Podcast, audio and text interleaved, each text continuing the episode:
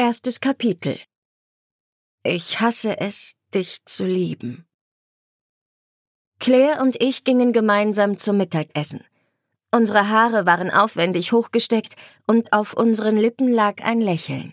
Meine Freundin hatte sich bei mir untergehakt und presste meinen Arm fest an ihre Brust. Jetzt, da sie wusste, was alles zwischen Philipp und mir vorgefallen war, verstand sie meine abrupten Stimmungsschwankungen besser. Bisher hatte sie immer nur mitleidig zugehört, wie ich weinte und keinen wirklichen Grund dafür gesehen. Als wahre Freundin hatte sie mich getröstet, ohne eine Erklärung für mein widersprüchliches Verhalten einzufordern, mir einfach die Zeit gegeben, die ich brauchte. Auf der Hauptterrasse war kaum etwas los. Außer ein paar Bediensteten, die gerade das Mittagessen auftischten, war niemand zu sehen. Wir setzten uns an einen Tisch am Rand nahe beim Buffet. Doch die angenehme Ruhe weilte nur kurz. Oh, wer kommt denn da? fragte Claire mit anzüglicher Stimme und deutete mit ihrer Nase hinter mich.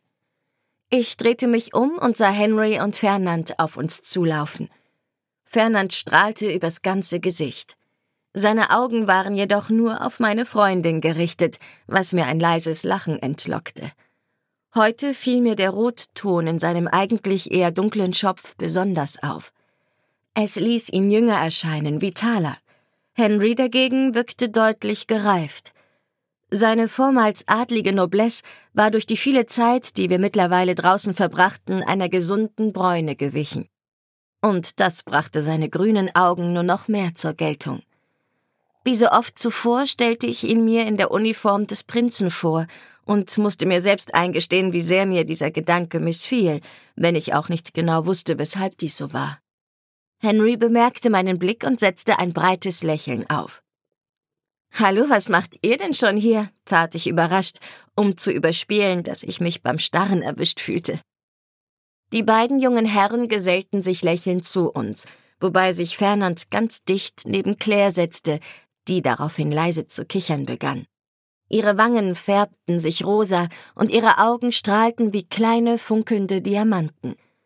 Noch nie hatte ich sie so schüchtern, fast schon zurückhaltend erlebt und musste doch unumwunden zugeben, dass ich es mochte, was Fernand mit ihr machte. Wir haben euch von oben gesehen und wollten schon einmal runterkommen.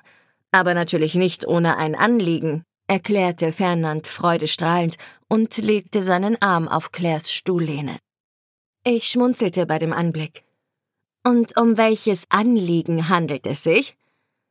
Wir laden euch beide zu einer Verabredung ein. Was haltet ihr davon? Aber schon